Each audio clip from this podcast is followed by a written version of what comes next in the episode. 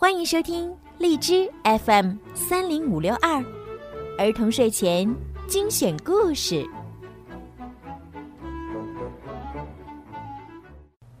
亲爱的小朋友们，你们好，我是每天给小朋友们讲睡前故事的小鱼姐姐。今天呢，小鱼姐姐要给你们讲冒险小恐龙的故事了。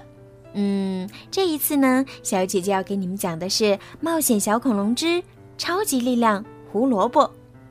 想一下，蒂娜、托比、尼基叔叔，还有两只可爱的小恐龙，究竟又会发生哪些好玩的故事呢？让我们一起来听今天的故事吧！《冒险小恐龙之超级力量胡萝卜》人物简介：尼基叔叔，双胞胎兄妹俩的叔叔。拥有一家宠物店，脾气温和，为人和善，细心的照顾着兄妹俩的起居，在危险来临时保护着兄妹俩和恐龙，正义感十足。托比，双胞胎里的哥哥，喜欢恐龙，读了很多有关恐龙的书，是一名小小恐龙专家，聪明机灵，总能想到办法帮大家解围。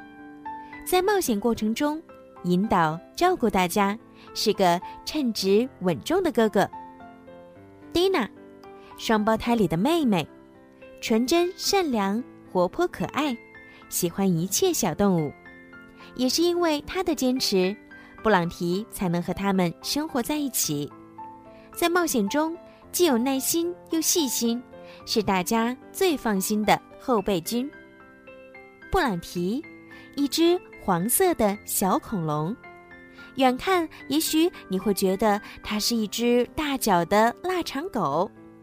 最爱的食物是布丁加薯条，来自遥远的恐龙时代，因为一次偶然掉进冰洞里被冰封，再睁开眼已经来到现代。它勇敢善良，好奇心重，聪明伶俐，在危急时刻总是能够起到关键作用。是大家的活力素。福特斯，会飞的恐龙，和布朗提一起被冰封在洞里，最大的爱好就是睡觉和吃鱼，有着和庞大体型不符的憨厚可爱。看起来笨笨的他，却有一个关键性的隐藏技能，那就是穿越时空。比比，蒂娜的同学。擅长体育运动，有点小任性，为了和蒂娜做朋友，动了点歪脑筋。格罗叔叔，布朗提的叔叔，体型巨大，性格和蔼，帮助蒂娜找到了超级力量胡萝卜。超级力量胡萝卜之布朗提的计划。哇哦，哇哦！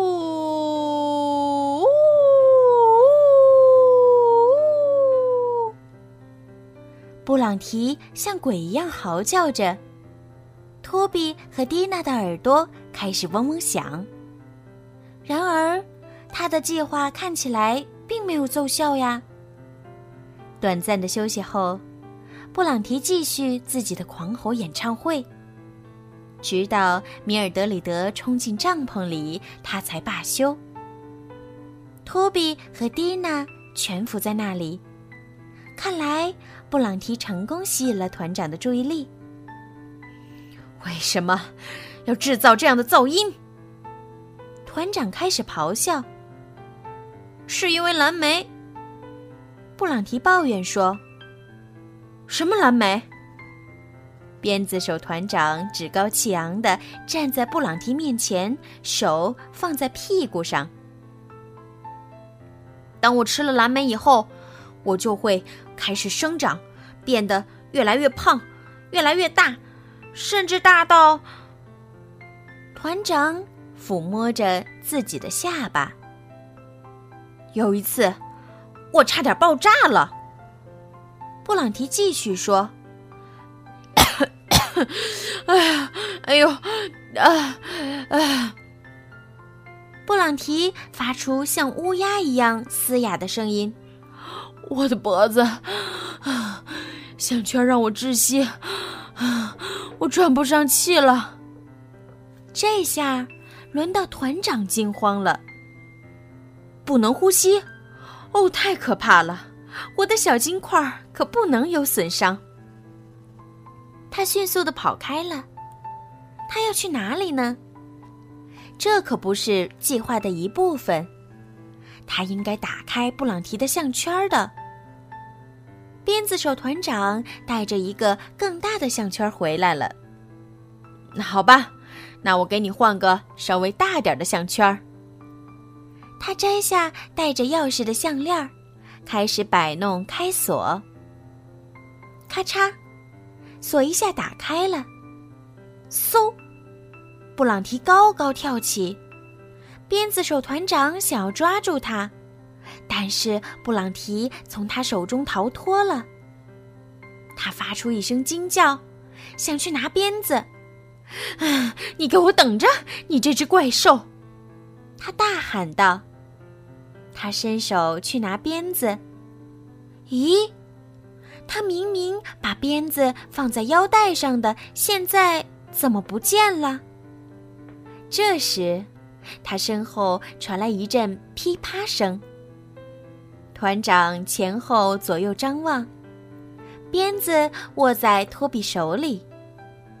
原来刚才他偷偷走到鞭子手团长身后，把鞭子从他腰上扯了下来。你是谁？他愤怒的尖叫着。蒂娜和托比朝帐篷的出口跑去，鞭子手团长在身后紧追不舍。但是，托比再次挥起了鞭子。